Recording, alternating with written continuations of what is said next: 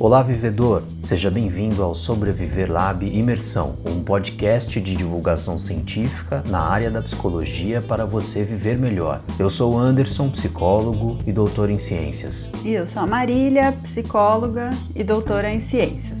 No episódio de hoje falaremos sobre como lidar com a tristeza para você viver melhor. Acredite ou não, mas todos sentem tristeza em algum momento e isso é esperado. Então fica até o fim, porque você vai saber controlar a sua tristeza para que ela não cresça e para que ela não vire uma depressão. Acesse o nosso hub, o link está na descrição, e compartilhe esse conteúdo com aquela pessoa que está precisando saber mais sobre regulação emocional. Bom, ficar triste faz parte uh, da vida, é uma reação emocional natural de nós, né, organismos, diante de situações difíceis, situações uh, que envolvem perdas, decepções, problemas de difícil resolução.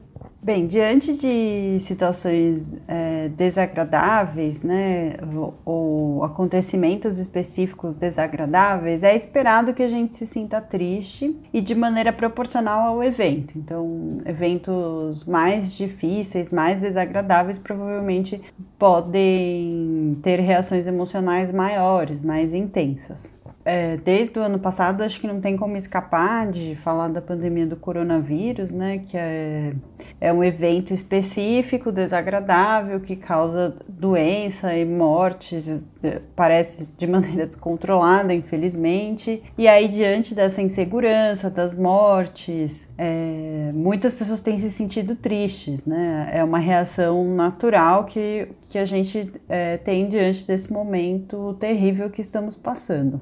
O ruim é que é, a tristeza, como uma reação emocional diante de acontecimentos específicos desagradáveis, acaba impactando na rotina, no nosso dia a dia. Então a gente, quando se sente triste, fica mais desmotivado, tem dificuldade às vezes de ser produtivo, altera um pouco a alimentação, às vezes para mais ou para menos, come um pouquinho mais ou, ou perde o apetite. É comum a gente ter mais preguiça, né, e não querer fazer as atividades físicas, exercícios físicos, além de que quando estamos tristes tendemos a se isolar. Então tendemos a não querer fazer uma social, conversar com os amigos, com as pessoas. A gente tende a querer ficar mais quietinho, mais fechado.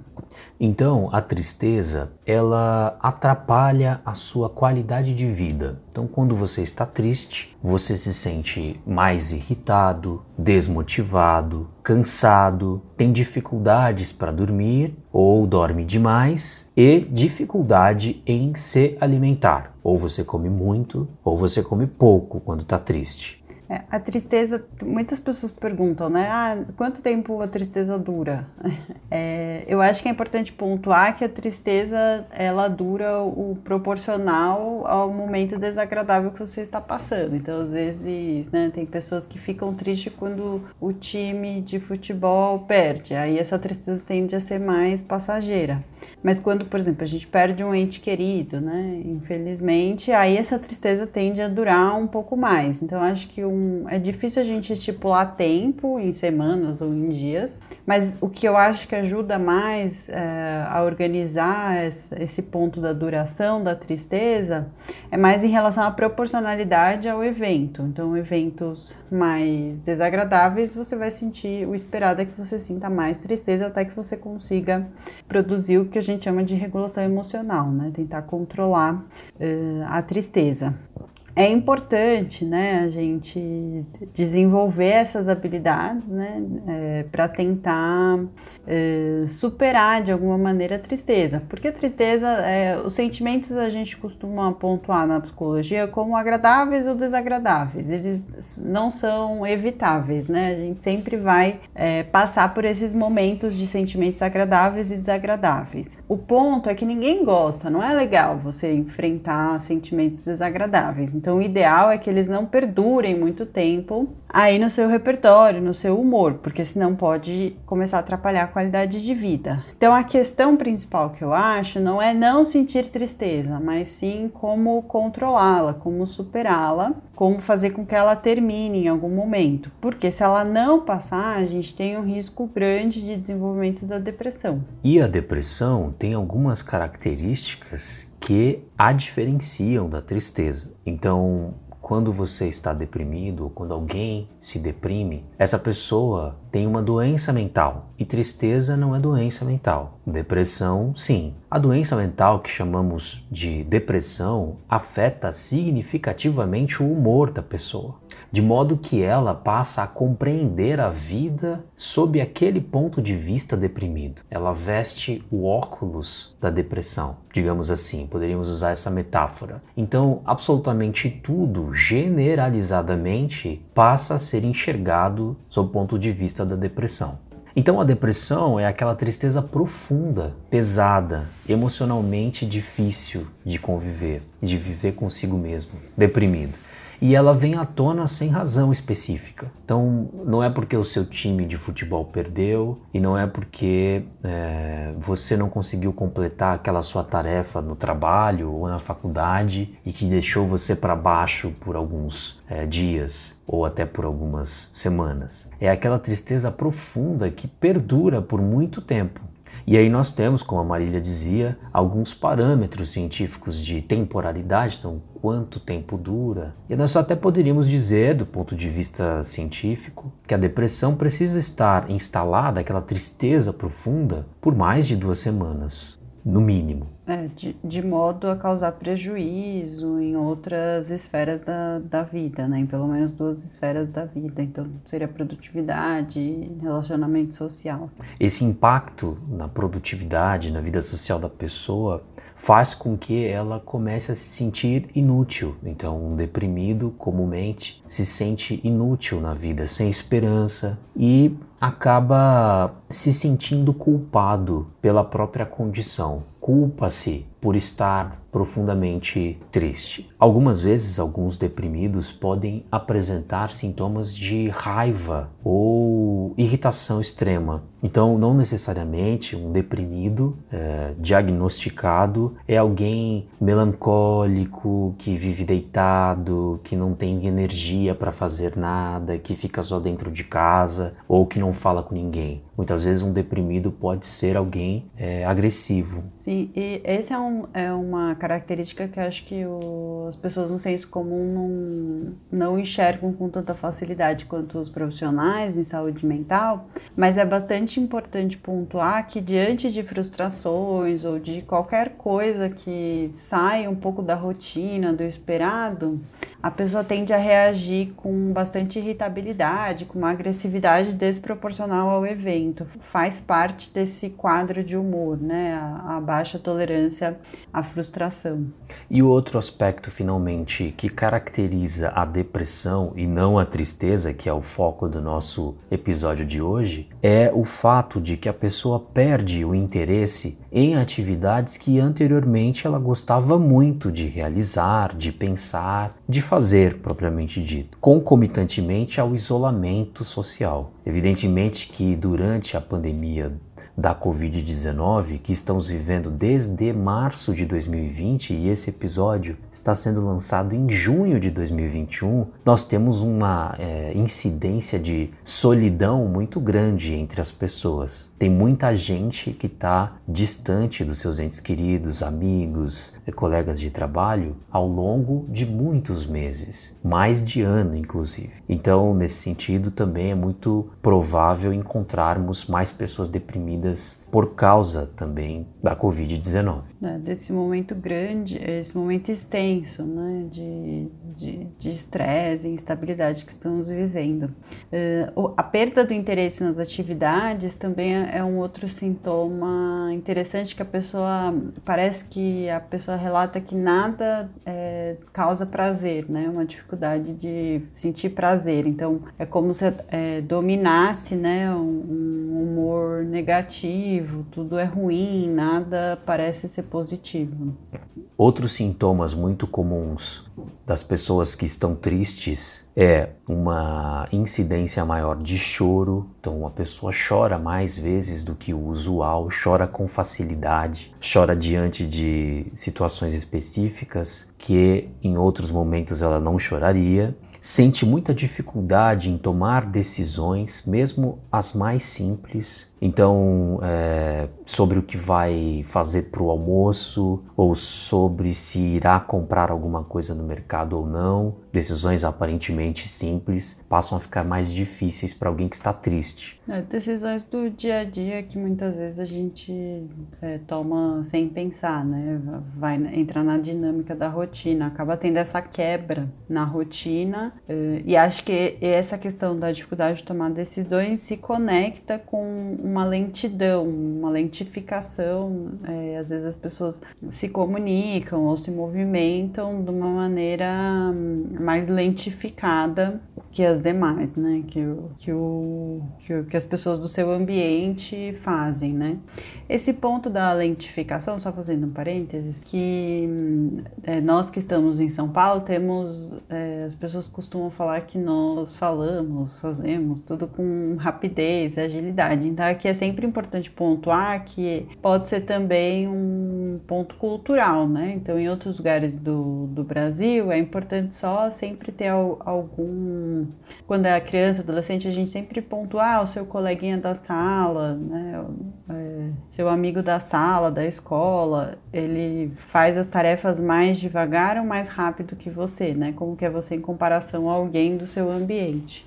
E essa fala devagar ou esse, ou esse jeito de se comportar mais lentificado tem diretamente relação com uma perda de energia também. Então, alguém que está triste costuma apresentar uma falta de energia, uma falta de disposição para desenvolver atividades cotidianas, inclusive até algumas de cuidados básicos, né, como alimentação, exercícios físicos ou mesmo banho. Sim. E aí por conta da perda de energia, às vezes acaba despendendo mais tempo do que poderia ou precisaria diante de determinadas tarefas, né? E, de novo volta aquela prejuízo na produtividade. Bom, acho que o último tópico, mas que não podemos deixar passar é o sono. Nós temos outros conteúdos aqui no Sobreviver Lab sobre sono, higiene do sono, como dormir melhor. A gente vai deixar o link na descrição. Uh, e a tristeza também afeta o sono. Então, resumindo, para diferenciarmos depressão de tristeza,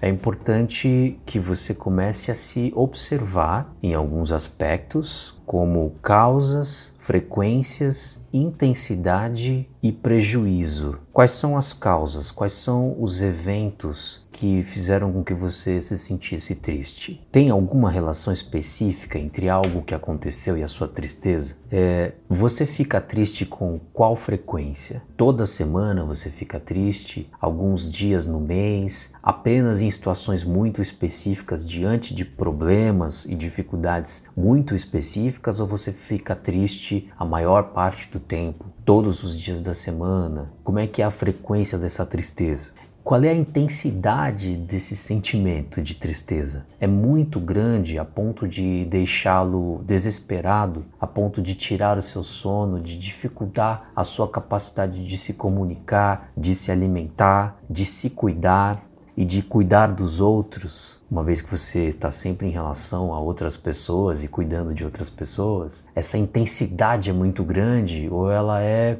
é aceitável do ponto de vista que vem, afeta você e depois passa? É, não é uma intensidade profunda, né? não tem pervasividade, não é pervasiva. E prejuízo? Produz prejuízos importantes na sua vida? É, faz com que você, por exemplo, perca relacionamentos interpessoais? Já fez com que você perdesse seu trabalho, por exemplo, já fez com que você sentisse dificuldade para realizar coisas específicas e fundamentais na sua vida, também como se alimentar ou se exercitar fisicamente. Então, causas, frequência, intensidade e prejuízos são marcadores importantes que você deve prestar atenção em si mesmo. Estamos falando de autoconhecimento, em última análise, para que você consiga entender a sua tristeza. Sim, que começa com autoobservação, né? Todo autoconhecimento começa com autoobservação observação. Então, acho que é mais esse exercício diário que a gente pode inserir na rotina. Mas acho que é só fazer um lembrete aqui antes de prosseguir para as estratégias, né, de como enfrentar a tristeza. Eh, um profissional em saúde mental é a melhor pessoa para ajudar o vivedor a diferenciar uma depressão de uma tristeza. É, acho que, no geral, no nosso senso comum, as pessoas, é, quando ficam um pouco tristes, usam essa linguagem, né? De, ah, hoje eu estou deprimido. Então, é, então a gente não quer aqui te dar ferramentas para se autodiagnosticar, não é esse o ponto, né? Existem muitos aspectos clínicos que devem ser observados quando pensamos em diagnóstico de depressão e é bastante importante procurar a ajuda de um profissional é, especializado em saúde mental. Autodiagnóstico pode parecer que não, mas é mito em saúde mental. É, não existe essa história de autodiagnóstico, né? É muito difícil fazer isso. Até nós profissionais que estudamos a vida inteira sobre saúde mental, nós não somos capazes de fazer isso. Então é sempre importante contar com a ajuda de um profissional especializado. Bom, diante de toda essa caracterização do que é tristeza e da diferença que ela tem com a depressão, nós vamos então discutir agora as estratégias para lidar com a tristeza. Afinal de contas, nós estamos aqui discutindo psicologia e ciência psicológica para você viver melhor. Então, nós vamos dar algumas dicas para que você consiga enfrentar a sua tristeza e, de preferência, que você consiga superá-la. Muito bem, dica 1 um é fazer uma rotina organização, né? Acho que é bastante importante a gente pensar numa rotina saudável é, que vai produzir regulação emocional. É, pode parecer bobo, mas faz bastante diferença no, no dia a dia, na psicologia do cotidiano. Faz bastante diferença de ter uma rotina minimamente organizada em cinco aspectos, eu diria. Acho que o sono é, é muito importante, fazer parte da sua rotina.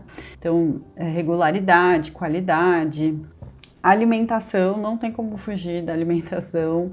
É, tem alimentos que estão diretamente associados com neurotransmissores e regulação emocional, então é importante a gente pensar numa alimentação saudável. Trabalho e produtividade, então é sempre o equilíbrio né, entre o, o trabalho e a produtividade. É, não é quantidade, é qualidade na produção, né? Então é sempre pensar num trabalho com qualidade e aí cada, cada pessoa vai, cada vivedor vai se organizar da melhor maneira possível. Uh, exercício físico, exercício físico é fundamental para a gente minimamente inserir na rotina de uma maneira divertida, também depende de você encontrar uma atividade que você goste de fazer e vai diretamente estar associado com produção de serotonina, que vai minimamente, né, no mínimo vai regular esse seu sentimento de tristeza. E por fim, diversão. Acho que a gente precisa inserir na nossa rotina, pelo menos uma vez por dia, todos os dias, algum momento de descontração, de diversão, alguma atividade que você faça simples, mais divertida. Então não precisa ser uma coisa super sofisticada, né? Pode ser uma música que você se anima e canta junto. Pode ser um vídeo que você assiste de algum humorista, um meme que você consome em algum site, alguma coisa que te faça sorrir, que te cause diversão. É, são os pequenos prazeres do dia a dia que constroem uma qualidade de vida importante. Então, acho que a diversão a gente tem que tomar cuidado para não jogar sempre a diversão para o final de semana, para as férias, para quando eu me aposentar, para um futuro que nunca chega. Diversão precisa ter todo dia pequenas doses. Né? Não, não tem muito milagre aqui nesse tópico de se divertir. Então, acho que é mais ou menos estabelecer uma rotina equilibrada nesses cinco pontos. Então, equilibrar o trabalho com a diversão, equilibrar a alimentação, a atividade física e o sono. Isso já vai dar uma boa base para regular essa tristeza, esse sentimento de tristeza que pode ficar profundo, né? Depois de construir a sua rotina com o combo fundamental de dormir, comer, trabalhar, se divertir e se exercitar, parece fácil, mas muitas vezes é difícil de estabelecer. As pessoas às vezes até sabem, mas elas não conseguem muitas vezes estabelecer e também muitas vezes não conseguem manter. A segunda etapa, a segunda dica fundamental para você controlar a sua tristeza é construir e manter conexões sociais. Conexões sociais não são a mesma coisa que conexões em redes sociais. Pode ser. Pode ser. em redes sociais. Mas pode não ser a mesma coisa. Sim. Me explico. Quando você se conecta socialmente com alguém, você conhece a pessoa minimamente a ponto de estabelecer uma intimidade que faz com que aquela pessoa se preocupe com você e vice-versa, e você se preocupe com ela. Nesse sentido, a chance de vocês se ajudarem é muito grande. E a ajuda social, ou seja, a coletividade, é fundamental na existência humana. Não há ser humano isolado. Por isso, se conectar socialmente te ajuda minimamente a estabelecer uma rede de ajuda, mesmo que essa ajuda não seja material, física. Quando você se conecta com alguém socialmente, isso pode significar você conversar com a pessoa, inclusive mesmo à distância. Aliás, hoje em dia, em tempos de pandemia no Brasil, estamos em junho de 21, vivendo ainda a pandemia, é muito comum e até esperado que você esteja se conectando com as pessoas virtualmente, mas ainda assim se conectando, conversando com elas e elas com você. E isso cria uma sensação de pertencimento e de cuidado. Quando você está sozinho, isolado, sem conexões sociais, você tem a tendência a ficar mais triste. Sim. Não, e acredite o vivedor ou não, mas é só por meio de conexões, de suporte social que a gente se sente mais à vontade de falar sobre os momentos difíceis como tristeza. Muitas vezes acho que essa que é o é, o ponto que às vezes as pessoas não compreendem da rede social, que é mais difícil de construir conexões sociais, porque muitas vezes nas redes sociais as pessoas tendem a centralizar assuntos mais positivos.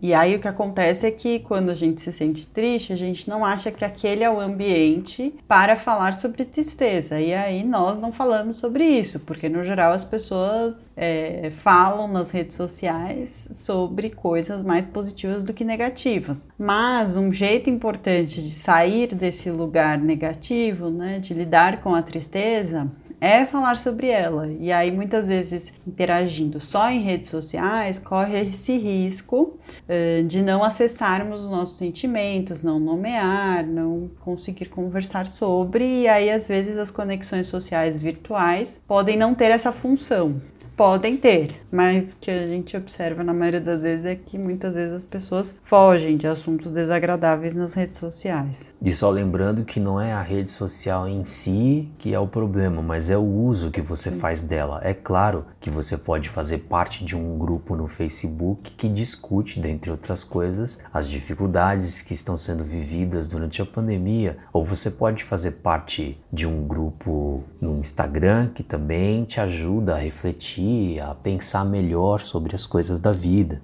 Depende do uso que você faz dela, mas lembre-se, as redes sociais, as tecnologias da informação têm vieses, tem algoritmos que podem fazer com que você acabe consumindo só um tipo de informação e esse tipo de informação pode não ser a estrutura que você precisa para superar a sua tristeza. Então fale com os seus entes queridos, fale com os seus amigos, fale com os seus familiares, mas sobretudo fale com pessoas que te ajudam a enfrentar dificuldades não com pessoas que acrescentam dificuldade e não com pessoas que apenas lamentam as dificuldades. É importante ter um momento de lamentação, mas logo em seguida ter um momento de enfrentamento e de construção de estratégias para conseguir enfrentar e superar, dentre outras coisas, a tristeza. Uma terceira dica que eu acho bastante relevante é pensar em é, focar naquilo que você pode mudar, né? Então não se concentre do que você não pode mudar. É, essa é uma estratégia de resolução de problema bem significativa que muitas vezes é difícil quando a gente pensa em sentimentos, em tristeza, né? regulação emocional, é, quando puxa mais para uma racionalidade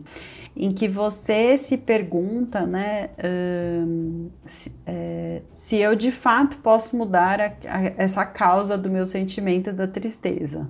É, então, aí o ponto aqui é você fazer essa autoanálise e colocar sua energia, investir seu tempo, sua energia naquilo que você pode mudar, né? É, o que, que a gente pode mudar? Na maioria das vezes, nós é, temos controle sobre nós mesmos. Então, acho que é fazer essa discriminação entre aquilo que eu posso mudar e aquilo que eu não posso mudar. E aí você precisa investir tempo e energia no que você pode mudar. Então, talvez pensar em alterar seu sentimento, sua percepção sobre a vida, seu conhecimento sobre determinados fenômenos, que isso pode ajudar, sim, a construir bases de autoconhecimento, de, de mudança na sua própria percepção. Então, é um pouco, não quero parecer agressivo ou duro, mas muitas vezes a gente estabelece metas de mudanças que são inviáveis, né? Então tem coisas que a gente não controla, muitas coisas a gente não controla. Por isso que nós temos um mantra ou um lema Bom, chame como você quiser, mas no Sobreviver Lab a gente fala que nós estamos aprendendo um pouco por dia, mas todos os dias. O que significa utilizar uma estratégia de psicologia que é a estratégia de desenvolver aos poucos o hábito, a habilidade ou a estrutura psíquica, também chame como você quiser. Mas o fato é que ninguém consegue aprender do dia para a noite, ninguém consegue mudar do dia para a noite, ninguém consegue estabelecer é, e alcançar metas do dia para a noite. Ninguém talvez seja uma generalização minha, hum. mas com altíssima probabilidade, a maior parte das pessoas constrói, muda, altera, aprende e, a, e, identifica melhor os seus estados emocionais, incluindo a tristeza, com o tempo, ao longo do tempo. Por isso, se concentrar naquilo que pode ser mudado significa se concentrar em pequenos passos, mudando pequenas coisas um pouco por dia e todos os dias. Sim, e, e, acho que é isso, mudando aquilo que a gente controla, que na maioria das vezes são os nossos comportamentos, os nossos sentimentos, as nossas percepções da, do nosso cotidiano, uh, a, as nossas reações diante dos eventos. Então acho que é para investir energia talvez em você mesmo.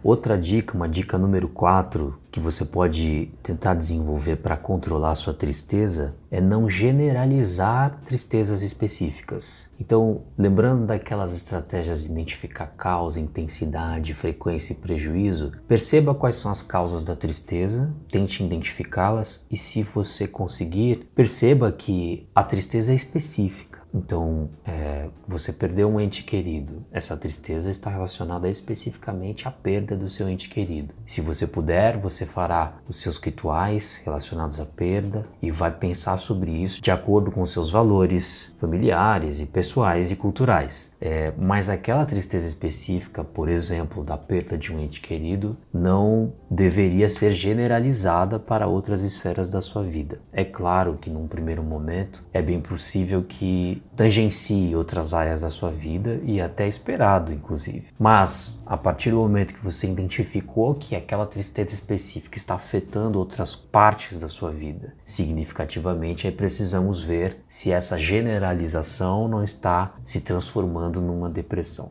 É, acho que esse ponto é bem importante porque hum, é isso, né? Facilmente a gente deixa, é, a gente pode perder o controle e a tristeza domina o humor como um todo, né? Então acho que a tristeza pode ser uma das reações diante das situações do seu dia a dia, mas não somente ela. Então às vezes, é, quando a gente reage a todas as situações com tristeza, provavelmente a gente deixa de sentir prazer em coisas de interesse interesse, em coisas que nos fazem rir, nos fazem, uh, nos divertem. Então aqui tomar cuidado para não deixar a tristeza dominar o seu humor como um todo. Então acho que é uma das possibilidades e não só, ainda que seja difícil para em algumas situações. Né?